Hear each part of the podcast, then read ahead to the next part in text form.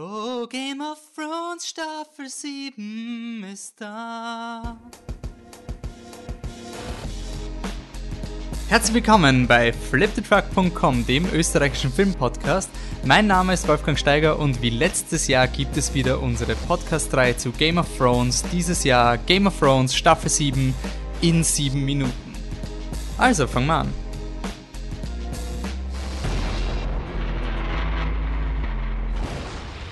Gut, so, vielleicht ein paar Leute haben jetzt schon in ihrem Podcast-Feed gesehen, wie lang die Folge dauert. Sie ist deutlich länger als sieben Minuten wahrscheinlich.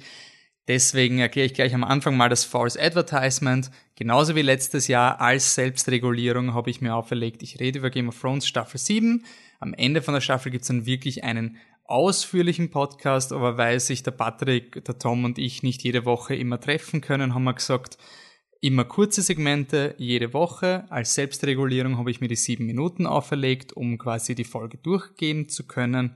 Und alles, was länger als sieben Minuten ist, darf ich nur bereden, wenn ihr auch über Facebook, E-Mail oder sonst irgendwie uns Input geliefert habt. Ansonsten ist nach sieben Minuten tote Hose. Warum es heute auch noch ein bisschen länger wird, ist, weil ich dann auch noch ein bisschen schamlose Selbstpromotion machen werde bezüglich unseres Flip the Truck Tippspiels.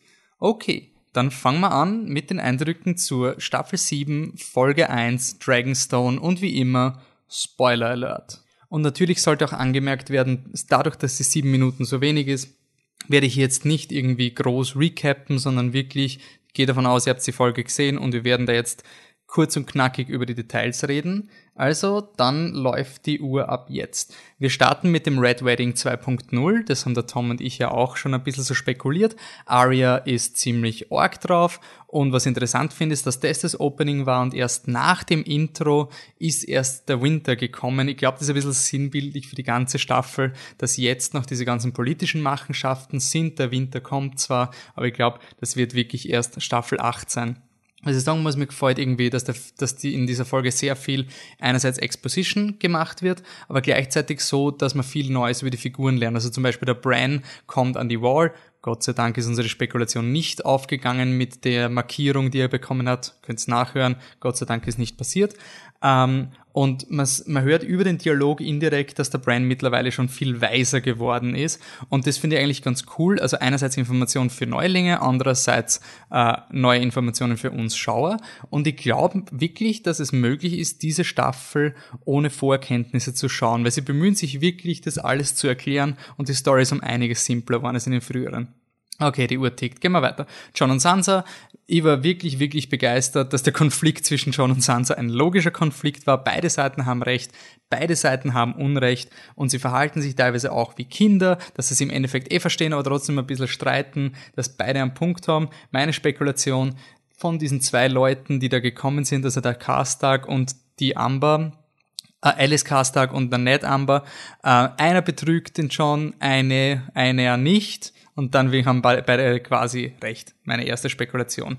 Was ich sagen muss in dieser Folge ist, es hat mir sehr gefallen grundsätzlich. Es war trotzdem ein bisschen sehr viel Fanservice. Speaking, Lady Mormont hat wieder mal feisty, feisty, cool, cool geredet und Brienne und Tormund war wieder mal da.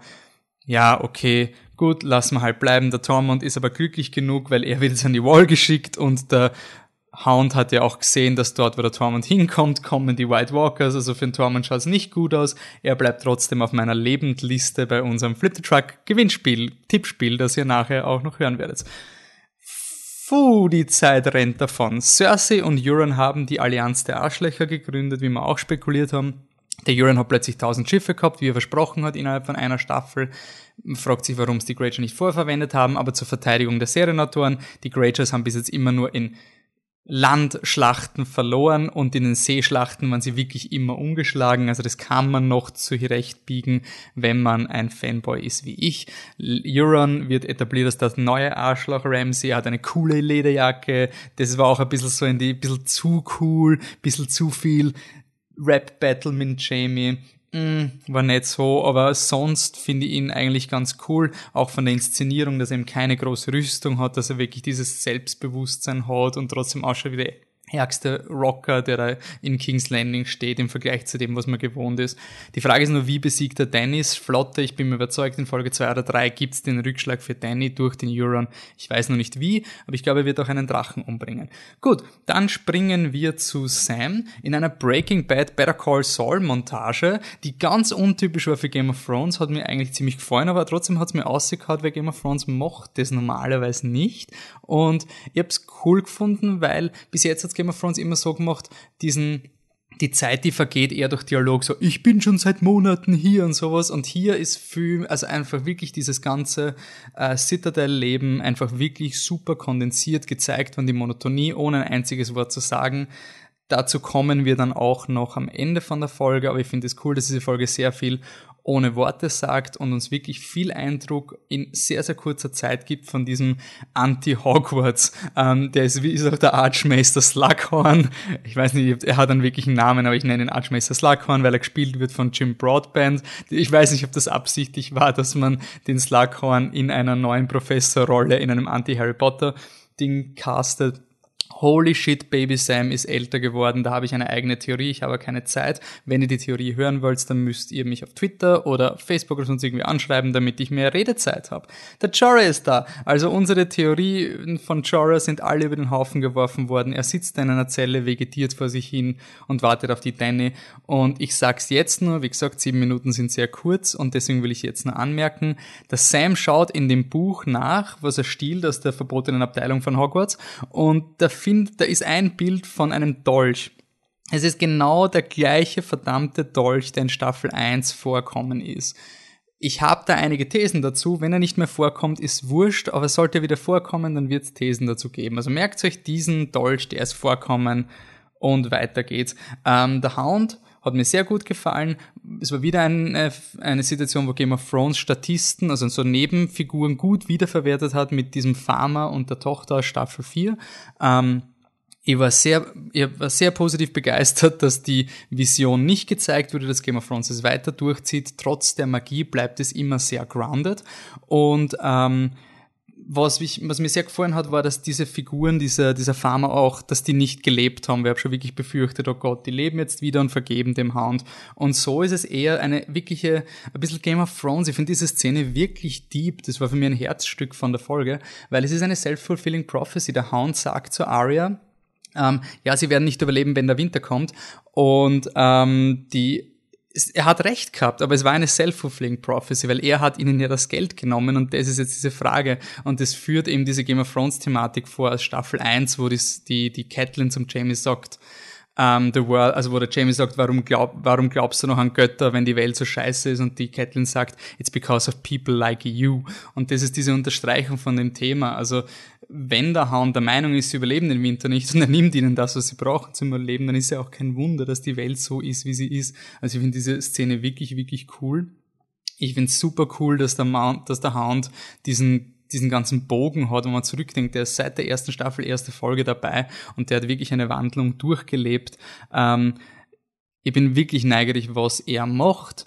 Googles Clegane Ball ist auch in der, auf der Website von uns verlinkt. Ich bin dann weiterhin ein, ein Gläubiger daran, dass ein Match zwischen Hound und Mountain kommt. Und ähm, aber generell finde ich es wirklich gut und die Production Values von der ganzen Folge waren wirklich, wirklich, wirklich gut. Und ja, das macht mir einfach wirklich Freude auf die nächste Folge. Und ähm, die Frage ist halt auch, warum ab. Und das schaut so aus. Ja, ihr hört es im Hintergrund. Jetzt ist die Zeit abgelaufen. Sieben Minuten. Wolfi muss jetzt ruhig sein. Oder doch nicht, weil ihr habt ja Gott sei Dank mit uns auf Facebook geredet. Also, dann gehen wir noch ganz kurz in eine Diskussion, die äh, die Sophie äh, vom Zaun gebrochen hat auf Facebook. Ähm, dass sehr viele Leute gegen den Ed Sheeran gehatet haben. Also der Sänger Ed Sheeran, der jetzt gerade, eh, wenn man in Österreich ist, kriegt man das mit, da gibt's ein Konzert. Ich glaube nächstes Jahr, weil ich hätte eigentlich glaubt, so viel Plakate wie picken, dass es irgendwie nächste Woche ist. Und der ist halt in aller Munde. Ich kenne ihn nur wegen Hobbit, weil mein Musikverständnis beschränkt sich nur auf Chormusik und Dinge, die in Filmen vorkommen. Und der hat eben einen Gastauftritt gehabt bei der Aria und ich, ja, mein Gott, ich finde halt ganz normal. Also ich verstehe da nicht, gibt er da so viel recht, warum da was da so schlimm ist oder sonst irgendwas. Es ist, er hat eine Rolle gespielt und es gab weitaus schlechtere Figuren in Game of Thrones und vielleicht habe ich es deswegen nicht so schlimm empfunden, weil er einfach so glücklich war, dass die Arya endlich mal Lannisters trifft, die keine Arschlöcher sind. Das ist bis jetzt immer so leicht gemacht worden. Also auch am Anfang von mit der Frey-Szene. So, yeah, ihr seid Scumbags und Arschlöcher. Yeah, wir sind Scumbags und Arschlöcher. Es ist irgendwie immer so ein, sie trifft halt immer genau die Leute, die halt die vollen Arschlöcher sind und dann bringt sie sie halt um. Ich meine, natürlich ist man da auf der Aria der Seite und das finde ich cool, dass dass sie da jetzt mal wirklich nette Leute sehen. Ich meine, sie sind natürlich überzeichnet auf Game of Thrones Art. Sie finden Frauen toll, was quasi wirklich die Game of Thrones Shorthand ist für ich bin kein Arschloch. Sobald jemand nett zu einer Frau ist, wissen wir die Serienautoren halten etwas von dieser Figur und dann ist der Lannister-Soldat, oh, ich hoffe, ich kriege eine Tochter. Ja, okay.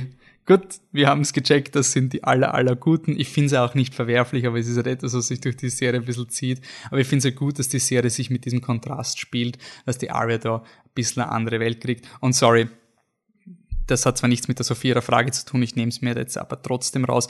Die Arya geht fix nicht zu Cersei, sollte sie wirklich, wirklich ernsthaft in den nächsten zwei Folgen nicht ihre, ihren Weg ändern, bin ich unglaublich überrascht kann ich mir nicht vorstellen, dass die wirklich zu Cersei runtergeht. Soll es passieren, werde ich mich darüber aufregen und dann erfahrt sie auch warum.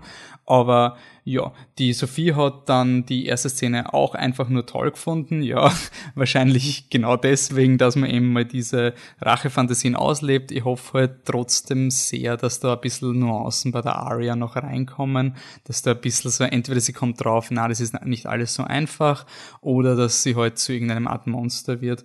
Und anscheinend hat bei der Sophie dieses Dissen vom Jamie, vom Euron eigentlich ganz gut funktioniert. Äh, der Jo hat auch gemeint, ich wusste nicht, dass das Ad ist, but I enjoyed the scene. Also quasi von unserer Seite, von den Leuten, die bei uns kommentiert haben, gibt es jetzt nicht so viel Hate oder Skandal oder wie auch immer man es nennen will. Und jetzt kommen wir noch zu dem, was der Bernhard gesagt hat. Welcome back, Danny. Ich finde die Schlussszene fantastisch, eine Sequenz, die fast nur durch Mimik und die Gestik der Schauspieler getragen wird. Ähm, ja, und das ihn, das, was ich ja schon gesagt habe, bei der Citadel-Scene in Old Town, dass die Serie jetzt mittlerweile sehr, sehr sicher ist im Storytelling, wenn man das vergleicht mit den früheren Staffeln, wo das wirklich noch neue Filme und Serienmacher waren, die halt noch nicht alle Werkzeuge ganz nuanciert ausgearbeitet haben. Da hat es mal ein paar so Szenen gegeben. Ich glaube, in, in Staffel drei oder vier hat es, ich glaube, in drei hat es eine Szene gegeben, wo die Machtverhältnisse ohne Dialog im Small Council kommuniziert wurden. Die war schon so ein erster Hinweis. Und ich finde, jetzt haben sie es wirklich perfektioniert. Ich finde auch diese, diese letzte Szene war wirklich, wirklich mächtig. Ich bin kein Fan von der Danny, aber ich bin da voll auf dem Bernhard seiner Seite. Die war super gemacht. Ähm, da wird, da kann man Abhandlungen wahrscheinlich drüber schreiben, wie viel da kommuniziert wird ohne Dialog. Es sind so Dinge wie, dass die Danny zum Beispiel nicht zum Thron geht, sondern direkt in den War Room, wie sie das transparent vom Stannis runterzieht, aber es gleich sofort wieder angeekelt wegfällt, wie die Missande den Grey Worm zurückhält und da kommuniziert wird, lass sie allein, das ist jetzt ein wichtiger Moment und so. Und dann natürlich dieser letzte Satz, shall we begin? Wow, ja, natürlich we beginnen. Der Tom und ich haben so im Podcast auch richtig gedeutet, dass das das Ende sein wird von der Folge und es macht einfach Sinn. Wir haben gewusst, was passiert, aber es ist trotzdem schön, es zu sehen. Ich meine, wir sind jetzt seit sechs Jahren, warten wir, dass die Danny endlich nach Westeros kommt. Und das war einfach so ein, ja, es war etwas, was wir immer sehen wollten, aber es fühlt sich schon sehr gut an, zu wissen, dass jetzt dieses, diese neue Geschichte in die Wege geleitet wird. Und das macht eigentlich wirklich Lust auf mehr. Ich bin jetzt e endlich mal gespannt auf die Danny-Story, weil ich glaube jetzt, wenn sie endlich in Westeros ist, wird es wirklich abgehen. Und auch, ich mein, wenn man den Anfang von der Folge schaut, die Landkarte von Westeros, wir schwenken nicht mehr nach Essos. Also wir sind jetzt wahrscheinlich wirklich komplett in Westeros. Und das ist auch auf eine Art Neuland für Game of Thrones. Und ich bin wirklich gespannt, wie es weitergeht. So, das war's für diese Woche. Die Spekulationen gehen natürlich weiter. Lasst uns wissen, was ihr glaubt. Und wie gesagt, ich muss jetzt noch schamlos unser Tippspiel ähm, promoten. Äh, wir haben, es heißt, nennt sich A Game of Stats. Ihr könnt es auf eurer Podcast-App im Handy oder sowas oder auch auf der Website, habt ihr einen Link dort. Ähm, Ihr könnt euch anmelden und mit uns mittippen. Jede Woche kann man tippen, wer wird die Staffel nicht überlegen, überleben. Schickt uns einfach eine E-Mail mit eurem Namen und dem Betreff A Game of Stats. Und was die Idee dahinter ist, ist, dass man jede Woche aufs Neue tippt. Also man tippt da einfach, die Figur überlebt nicht die gesamte Staffel. Es geht nicht darum, den genauen Punkt herauszufinden, sondern einfach so, ah, ich habe das Gefühl, die Cersei geht drauf. Und dann nach drei Folgen denken sie, na, vielleicht doch nicht. Und dann geht man langsam weg. Und einfach, mir macht das irrsinnig viel Spaß. Wir haben das die letzten Jahre schon im privaten Kreis immer gemacht. Und es ergeben sich einfach wirklich lustige Trends. Es macht total viel Spaß, einfach gemeinsam zu spekulieren. Und dass man dann wirklich nachher so ein schriftliches Dokument hat, so, ich hab's gesagt, Folge 1 habe ich gesagt, Orlena Tyrell oder sonst irgendwas. Es geht einfach darum, also ich lade euch da ein, spürt's mit, auch wenn es euch nicht so interessiert, Game of Thrones, auch wenn ihr nicht wisst, wer der Meister Vulcan ist oder sonst irgendwas, es macht einfach Spaß, da ein bisschen zu kreuzeln und macht so keine Wissenschaft draus. Das machen eh wir. Ich gebe dir jetzt kurz einen Einblick. Wie gesagt, ich überziehe die Folge ein bisschen, damit ich das promote, weil ich finde schon, dass man das ein bisschen bewerben kann. Ähm, ja, also ich hätte zum Beispiel jetzt, ich habe letzte Woche getippt, dass Cersei und Jamie sterben im Laufe der Staffel. Das werde ich beibehalten. Cersei und Jamie sind geklickt. Dann geht's weiter. Littlefinger habe ich meine Spekulation, der geht drauf. Der Hound geht drauf im Kampf gegen seinen Bruder. Bronn habe ich getippt, weil ich glaube schon, dass jetzt alle Nebenfiguren irgendwie draufgehen werden. Grey Worm, Euron, wobei ich mir da noch nicht so sicher bin, aber die, ich bleibe jetzt mal bei denen. Ich habe jetzt quasi beide Wochen getippt. Und wenn sie dann, keine Ahnung, wenn der Euron in Folge 3 draufgeht, dann habe ich drei richtige Tipps auf Tod. Oder halt, wenn, keine Ahnung, wenn ein die ganze Staffel überlebt, dann kriege ich keinen Punkt dafür, dass ich ihn getippt habe. Ich sag Kyburn, Forrest, Barrick, Dondarrion, diese ganzen Nebenfiguren, die kann interessieren, die sind alle tot, die Sand Snakes, alle tot, alle drei. Habe ich sonst irgendwas noch Interessantes, was sonst langweilig euch da. Ja, und zum Beispiel solche Dinge wie der Ed Sheeran ist jetzt aus, aufgetaucht als Figur. Ich habe ihn einfach der Sicherheitshalber getippt, weil wer weiß, ob die Aria vielleicht nicht doch irgendwie wen abmurksen wird. Ich wäre nicht überrascht, wenn die Arya am Ende nächste Folge weitergeht. Man sieht die Leichen um sie herum liegen, weil sie halt quasi keinen Unterschied macht zwischen guten und bösen Lannisters, weil Lannisters ist Lannisters. Es wäre, glaube ich, nicht passend zu dem, was in der Folge passiert ist, vor allem nicht beim zweiten Mal schauen, aber es wird schon irgendwie gehen. Wie gesagt, schickt uns eure E-Mail, wenn ihr mitspielen wollt. Ihr könnt es jede Woche mittippen, ist komplett ungezwungen, aber es macht wirklich sehr, sehr viel Spaß und man hat dann wirklich ein Dokument und wer weiß, wenn sie alles richtig tippt, die ganze Staffel, dann kriegt's, keine Ahnung, irgendein Keks oder sowas dann. Okay, passt. Dann sage ich danke fürs Zuhören. Man hört sich wieder nächste Woche zum nächsten Podcast äh, Flip the Truck Game of Thrones Staffel 7 in 7 Minuten. Ich hoffe, bis danach, die Woche drauf, werden wir dann wahrscheinlich schon einen wirklichen regulären Podcast wieder rausbringen. Deswegen bleibt auf unserer Seite, schaut, was da alles Neues gibt und dann sage ich danke fürs Zuhören und bis zum nächsten Mal. Get Hype, Clegane Bowl 2017. It's happening.